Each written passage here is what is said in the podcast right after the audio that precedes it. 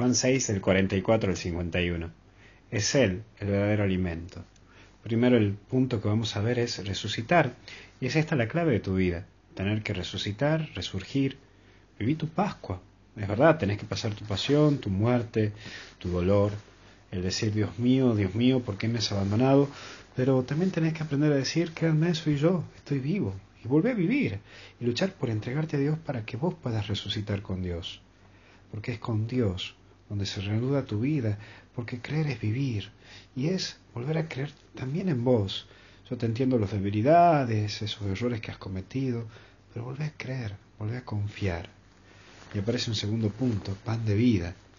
El pan de vida que es vivir de la Eucaristía, resurgir en Dios y para resurgir implica también un cierto alimento, alimentarte desde Él, alimentarte con Él, saber que Dios está y que te invita a alimentarte desde Él y desde su persona.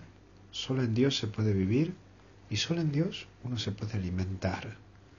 Por eso viví para dar vida al mundo. Volví a vivir y resurgir, alimentate de Dios, para que después, cuando te hayas alimentado de Él, cuando hayas resurgido, puedas llevarlo a Dios. Porque uno no puede dar lo que no tiene. Entonces, llévalo, alimentarlo, darlo a conocer. No termines este jueves sin visitar el Santísimo, aunque sea unos segunditos, anda, date una vueltita y dale gracias por todo lo que vivís en el día.